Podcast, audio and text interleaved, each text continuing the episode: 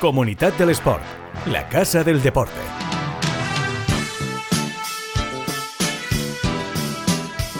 Hola, ¿qué tal? Muy buenas, bienvenidos a Comunidad del Sport, este podcast en el que damos cobertura a los mejores eventos, deportistas y clubes de la comunidad valenciana.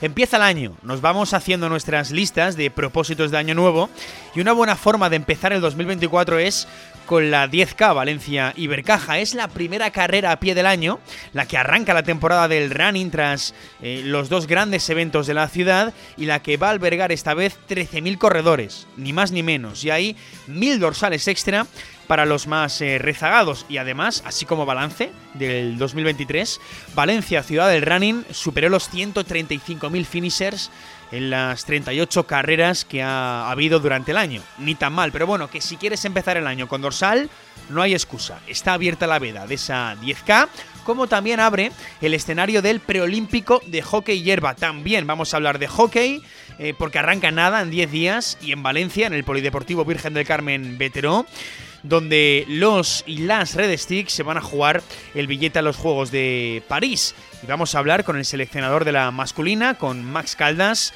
después del último buen sabor de boca. Eh, aunque como todo pudo ser mejor, pero buen sabor de boca en ese torneo Cinco Naciones. Vamos a hacer balance también con Max eh, Caldas. Venga, vamos con todo. Recuerda que nos escuchas en Plaza Podcast y que nos puedes encontrar en Apple Podcast, en Google Podcast, en Spotify, en Evox y en Amazon Music. También estamos en redes sociales, en Twitter, en Instagram y en la web de Comunidad del Sport. Venga, nos calzamos las zapatillas, cogemos el stick, ponemos el crono y salimos. Nuevo año y nuevo episodio aquí en Plaza Podcast. Arrancamos. Comunidad del Sport, el podcast que da visibilidad a quienes más la necesitan. Venga, pues vamos a ir eh, abriendo el 2024 y lo vamos a hacer corriendo, porque ya lo sabéis, esto es un clásico. Eh, la 10K Valencia Ibercaja abre la temporada del running en Valencia, abre el año. Eh, así que volvemos a la carga, volvemos al asfalto con los 10 kilómetros más rápidos del mundo. Una prueba, por cierto, reconocida por la Federación Española como la mejor carrera del año en 2022. Así que venimos con ese aliciente y, y, este año la 10K tiene 13.000 inscritos y ha sacado otros 1.000 extra, sin camiseta ni bolsa de corredor pero sí con un bonito dorsal disponible hasta agotar existencias o hasta el próximo 7 de enero. Queda poquito, ¿eh? Queremos hablar de todo esto y de las novedades de esta 10K como cada año, así que tenemos por ahí al director de carrera, Alex Aparicio. ¿Qué tal? Muy buenas. ¿Qué tal? ¿Cómo estáis? Bueno, eh, Alex, empecemos un poco por el principio, ¿no? Eh, 13.000 inscritos agotados, que creo que yo diría récord, eh, mil más disponibles, cerrando inscripciones eh, antes de lo previsto incluso. Pues bueno, eh, ya para empezar, bien, buen sabor de boca, ¿no? Ya de inicio. Muy buen sabor de boca. Eh, por, por, ajustarnos a la realidad de los números, ¿Sí? que son muy tozudos, no es récord, vale. porque en la edición prepandemia de 2020 superamos ligeramente los 14.000 los 14.000 inscritos ¿Sí? y, y, bueno, es verdad que luego hemos sufrido pues lo que no te voy a contar, eh, no solo nosotros, sino todos los, todos los eventos multitudinarios, pero, Sí. pero bueno, superando en más de, en más de 1.500 inscritos la edición de, 2000, de enero 2023 y y contentísimos. Como tú dices, hemos sacado hemos sacado mil dorsales porque hemos pensado que era la única forma de, de, de permitir a quien todavía no se hubiese inscrito y quisiera correr poder hacerlo. Eh, no hay camiseta, no hay bolsa porque físicamente no, Sí. no hemos podido, claro, inventarlas, pero, pero yo siempre pienso que, que es una decisión individual, correr o no correr. Si la organización te da la opción, oye, pues, eh, pues estas son las condiciones. ¿Qué más quisiéramos nosotros que, que haber que haber tenido eh, Claro. dorsales para todo el mundo? Pero desde el 1 de abril que abrimos inscripciones, eh, pues bueno, es verdad que hace unas semanas se, agotaron y, como dije, estamos, estamos contentísimos y agradecidos. Y además, creo, bueno, tiro de memoria, pero el, el hecho de eh, cerrar inscripciones con cierta velocidad, un poco, ya, ya en la ciudad, ¿eh? en todas las pruebas, viene siendo habitual, ¿no? Porque además yo creo, Alex, que, y, también viene siendo habitual esto, la gente eh, espera un poco la 10K con, con, con, cierta ilusión, por ser la primera del año, también por ser una distancia asequible, también está la 5K Valencia Vamos, pero eh, la gente la espera con picorcito, ¿no? Un poquito como digo yo. Yo creo que sí, fíjate, la gente que no que no la ha corrido nunca, a, pri a priori siempre le suena raro. Después de Navidad, pegarse sí, fuego en un 10K, que encima es muy rapidito, pero luego pero luego realmente te hace mucha ilusión empezar empezar el año pues haciendo lo que más lo que más nos gusta a los corredores que es que es correr mm, volviendo al inicio de tu pregunta en Valencia tenemos un nivel de eventos eh, que son top mundiales y aquí se corre muy rápido aquí se corre con buen clima no olvidemos que, que el 10K es enero, pero es que el maratón es en diciembre y, y, el clima siempre es una maravilla, o prácticamente siempre es una, una maravilla. Entonces se dan esos condicionantes de bueno, esa excitación de primera carrera del año, empezar el año con buenos propósitos. Esto es como cuando se empieza la primavera yendo al gimnasio y esas cosas. Mm. Luego ya veríamos cómo va el resto de primavera y el resto de verano. Aquí también veremos cómo va el resto del año, pero, pero sí que los corredores, bueno, pues nos, nos, gusta, nos gusta empezar el año corriendo y qué mejor manera que con el circuito más rápido del mundo, como decía. Oye, más datos, eh, Alex, porque también, no sé si será por la distancia más asequible, pero más de un 33% de mujeres con dorsal, lo cual creo que es un datazo, se puede seguir mejorando, estamos lejos de, de, aquello de la mitad más una, pero son 4.000 mujeres en la 10K, eh, creo, y, y, bueno, a mí me parece un datazo, también teniendo en cuenta que en las pruebas reinas rondamos el 20%. Eso es un datazo, eso sí es un datazo y eso sí es récord, récord histórico. Venimos en las últimas ediciones de rondar el 30%, pero ni siquiera llegar a ese 30%. El 28, el 29 el año pasado. Este año hemos superado el 33% y, y un dato más importante, yo creo, si cabe, en la distancia menor, en la distancia de 5 kilómetros, superamos el 60% de inscripciones femeninas, 60%. Por tanto, pues muy, muy contentos. Bueno, esto es una evolución imparable. Obviamente, eh, nosotros, como siempre, queremos más y, nos gustaría que ya estar en esa, en esa paridad, o por qué no, en, más mujeres que hombres. Pero, pero es verdad que es un, es un dato que va, que va más, que hacemos lo que podemos por, por, por mejorarlo, pero que, pero que indudablemente estamos, estamos encantados de ese más del 33% y ese más del 60% en el 5K Valencia, vamos. Se superan ahí las, las mujeres a los hombres en la, en la 5K y, te lo voy a decir ahora, también me parece evidentemente un datazo que, por cierto, Alex, la, en, la 5K entiendo ya agotados también los 1.500 dorsales, eh, en este caso no hay 1.000 extra, evidentemente, pero ya agotados, ¿no? También. Pues mira, no se han agotado todavía. Seguimos con esa inscripción abierta. ¿Sabes qué pasa? Ha habido mucho. El año pasado tuvimos 1.400 inscritos y, y, con muchísimos debutantes, mucha gente que, que antes le daba un poco de reparo como evento el 10K, porque si no has corrido nunca, pues bueno, no deja de ser 10 kilómetros y no deja de ser un reto. Se y pueden hacer largos 10 kilómetros también, claro. Claro, claro. Y escucha, en una plaza de primera, ¿eh? porque no es lo mismo pues, pues empezar a correr una carrerita donde no te ve nadie, la distancia, que, que, debutar de luces haciendo el chimi taurino en, en, el, en, en, todo, un, en todo un 10 Valencia. Entonces, mm. eh, ha habido, sí hemos notado que ha habido muchísimo trasvase, cientos de corredores y corredoras que, han, que el año pasado probaron por primera vez el 5K y este año son parte del 10K. Mm. Por tanto, hay mucha savia nueva en ese 5K y, y estamos sí, cerca de agotar inscripciones, no las hemos agotado todavía, eh, pero, pero bueno, prácticamente vamos a repetir el censo de, del año pasado en el 5K y vamos a subir mil y pico, mil quinientos casi en el, el 10K. Así que, bueno, encantados. Hmm. Oye, eh, hablando de marcas, eh, Alex dejaba un poco el dulce para el final, que a mucha gente le, gusta hablar de, marcas y escuchar eh, marcas. Y evidentemente la 10K pues tiene las suyas. El año pasado se logró la segunda mejor marca de la historia en 10K en categoría femenina. fue uh que se quedó a 5 segundos del récord del, mundo y batió, por supuesto, el récord del, circuito. tenemos el circuito más rápido del mundo, la 10K más rápida. Este año, ¿qué, Alex? Porque al final esto es un poco como todo, ¿no? Lo hablamos en el maratón, en el medio maratón en otras pruebas. Em, de un año para otro, pues tienes que renovarte, ¿no? Tienes que pensar objetivos. ¿Este año qué es la pregunta, ¿no? Que hacemos un poco en todos estos casos. Sí, tienes toda la, tienes toda la razón. Eh, y además me encanta que hayamos empezado hablando de la, de la vertiente popular de la prueba, porque es lo que es la, una carrera popular con mayúsculas, eh, y yo soy el primer corredor popular y los que estamos detrás de la, de la, organización, de la organización somos todos corredores populares, pero es verdad que tenemos esa punta del iceberg, lo que nos da, lo que nos ilumina, quizá a nivel, a nivel internacional, que son las marcas, los récords, que es lo que le da, lo que le da lustre al evento y a la ciudad, y por lo que se nos conoce como, como una ciudad mm, si no de las más rápidas del mundo en general en todas las distancias, por lo menos en el 10K, en el 10K sí. Y, el año pasado nos quedamos a 5 segundos del récord del récord del mundo femenino. Tenemos el masculino de España, de, de perdón, de Europa y del mundo. eh, por tanto, vamos a volver a poner, y te doy un titular, eh, todos los huevos en la cesta del récord del mundo y del récord de Europa femeninos. Eh, si de paso caen otros masculinos que ya tenemos, pues bendito sea Dios. Pero pero vamos a intentar y vamos a ir a por ello. No te puedo desvelar todavía quiénes van a ser las las protagonistas, pero sí que sí que está en nuestro en nuestro ADN luchar por luchar por los récords y en este caso por los que no tenemos y, poner si, si, cabe más empeño, como ya lo intentamos el año pasado, luego es verdad que hablamos de, de seres humanos, de atletas en este caso, que, que pueden tener el día y pueden no, pueden lo climatológico. El año pasado hizo un pelito de aire al final y Yalencef, la, la etíope, nos decía que se le fue en el último kilómetro llegó justa y, y, ese poquito aire en contra, pues le, claro, es que son cinco segundos en, en 29 minutos eh, y pico. Entonces, bueno, es complicado, pero lo vamos a lo vamos a intentar y además lo vamos a intentar con dos atletas, no no solo con una. Entonces, bueno, eh, con sus liebres, con sus tiempos de paso y con y con el mayor cariño que les podemos dar. Bueno, el pues resto ya está en su tejado. Eh, evidentemente, no son máquinas, que eso es importante. Y además en el maratón también se vio esto, a pesar de las grandes marcas que hubo en el, en el maratón, pero, pero es importante recordado. Y por cierto, hablando de circuito,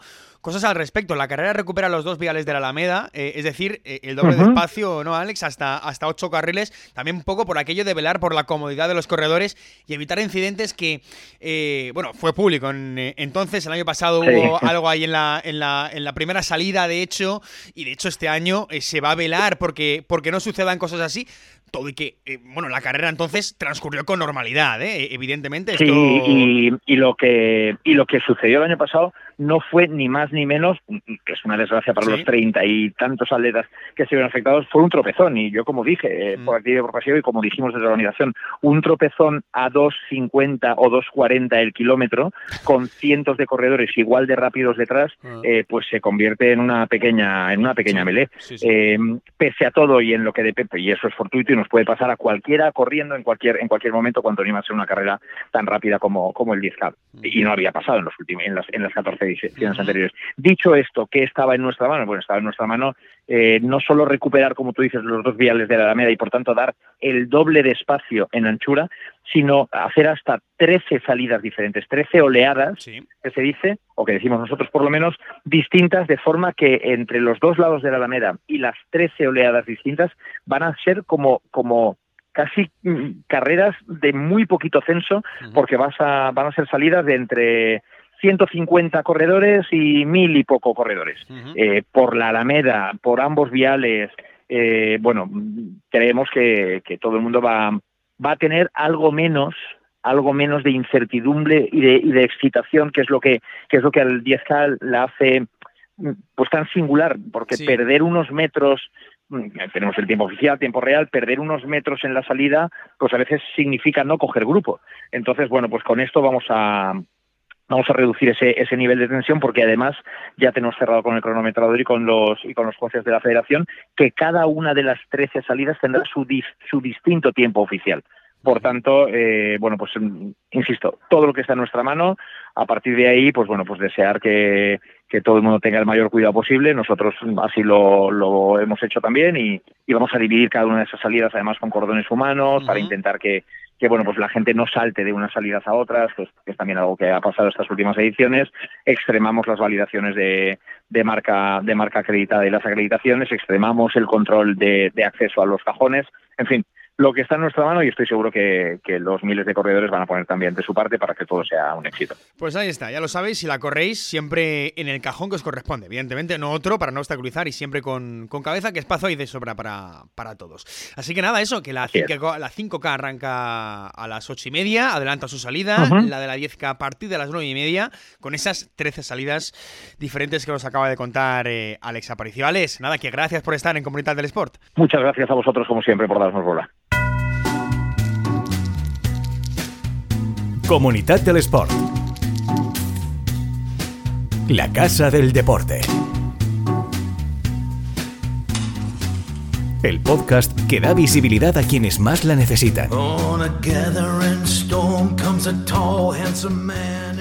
Venga, pues vamos a cambiar de disciplina. Cambiamos las zapatillas por el stick de hockey porque venimos de un diciembre en que hemos tenido ese torneo Cinco Naciones, en el que la selección española, tanto la masculina como la femenina, eh, quedaron terceras. Eh, y ahora abrimos el escenario del preolímpico. Ya sabéis, en Valencia arranca el próximo 13 de enero, en 10 días. Eh, y los, los y las Red Sticks, las dos, se juegan el billete a los Juegos de París. Así que queremos ir calentando ese preolímpico y tenemos por aquí al seleccionador de los Red Sticks en este caso. Max Caldas, ¿qué tal? Muy buenas.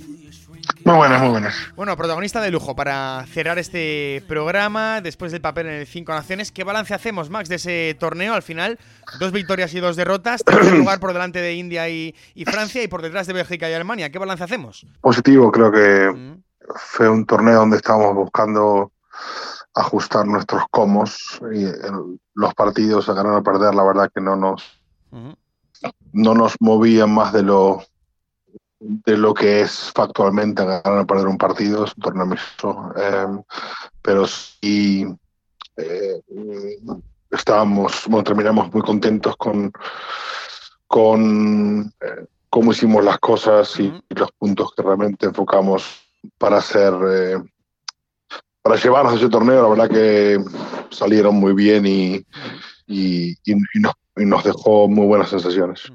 Es un equipo el tuyo, eh, Max, muy renovado, rejuvenecido, es por todos sabido esto. Eh, ¿Está respondiendo a las expectativas de, de Mascaldas como, como al seleccionador le gustaría? ¿Cómo está o, cómo estaba quizá en tu cabeza el, equipo en su día, el año pasado, por ejemplo, y, hasta hoy? ¿Responde a las expectativas el equipo, Max?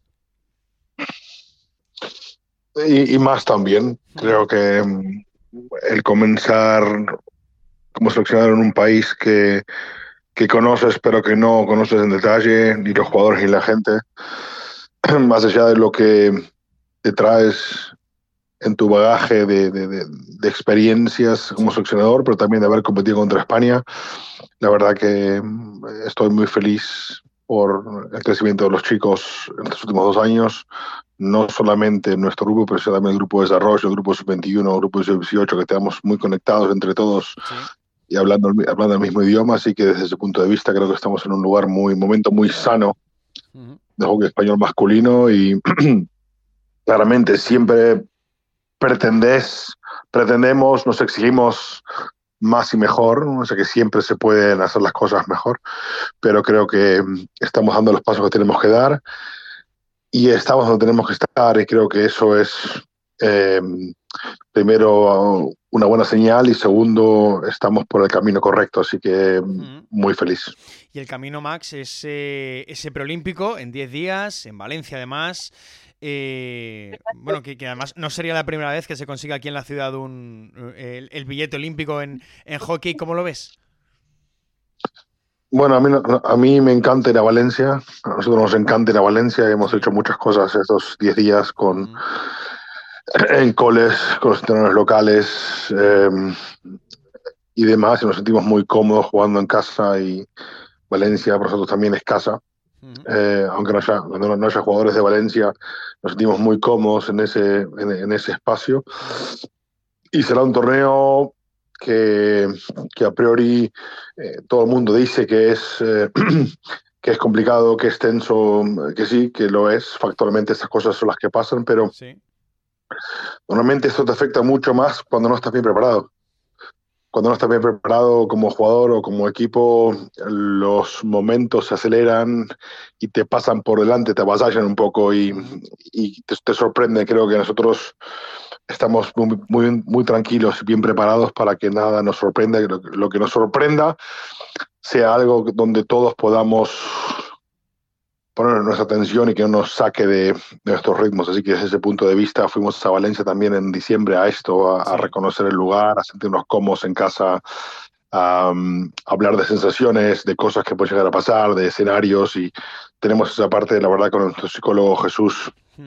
Portillo muy bien, con el staff muy bien, muy bien manejado gestionado, así que creo que lo fundamental va a ser llegar el 7 de enero por al mediodía a Valencia y, solamente enfocarnos en el 7, después en el 8 y después en el 9 y no ir Vale. Y no ir saltando los días para estar bien preparados. Así que desde ese punto de vista estamos, estamos muy relajados. Claro, entonces si ya, si ya te pregunto por, por, por los Juegos de París, por, por, conseguir esa plaza en el preolímpico de cara a los Juegos, por incluso soñar en grande en los Juegos, ya me, me dirás que partido a partido, ¿no, Max?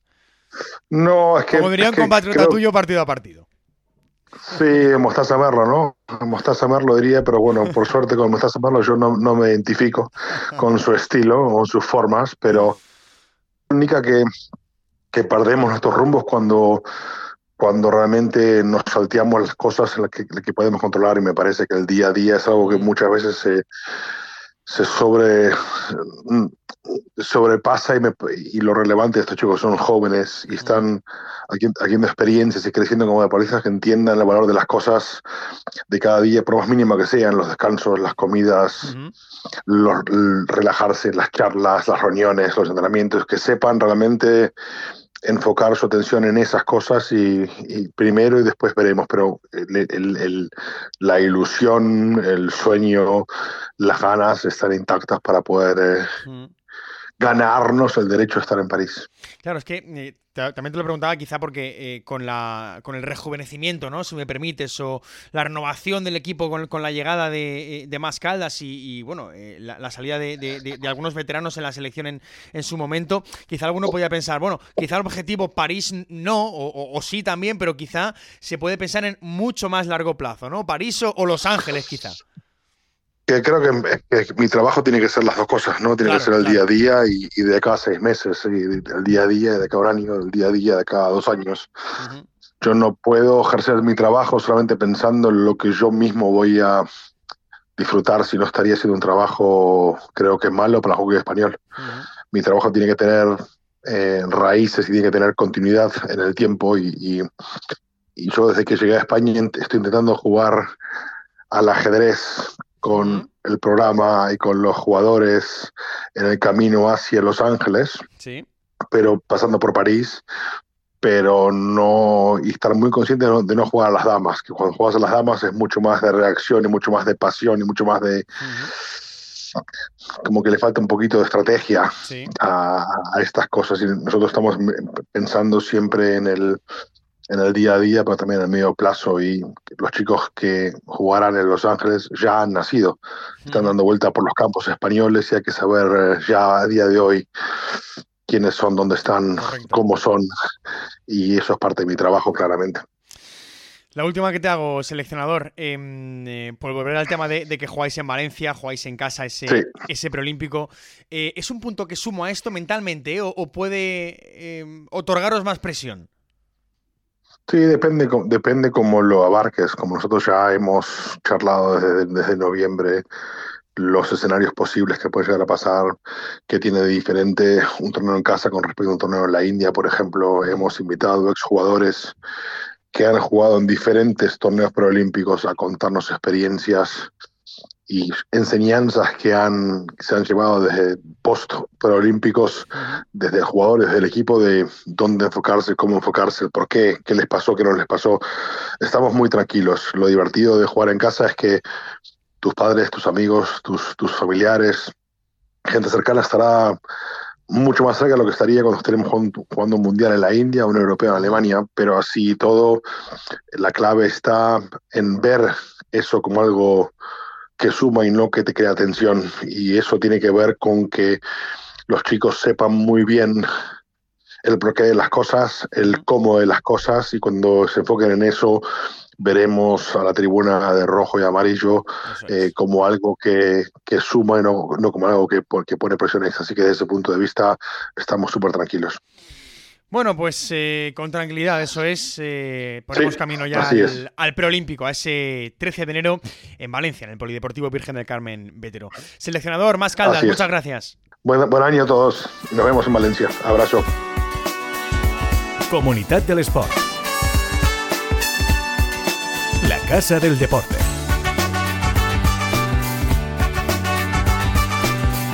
El podcast que da visibilidad a quienes más la necesitan.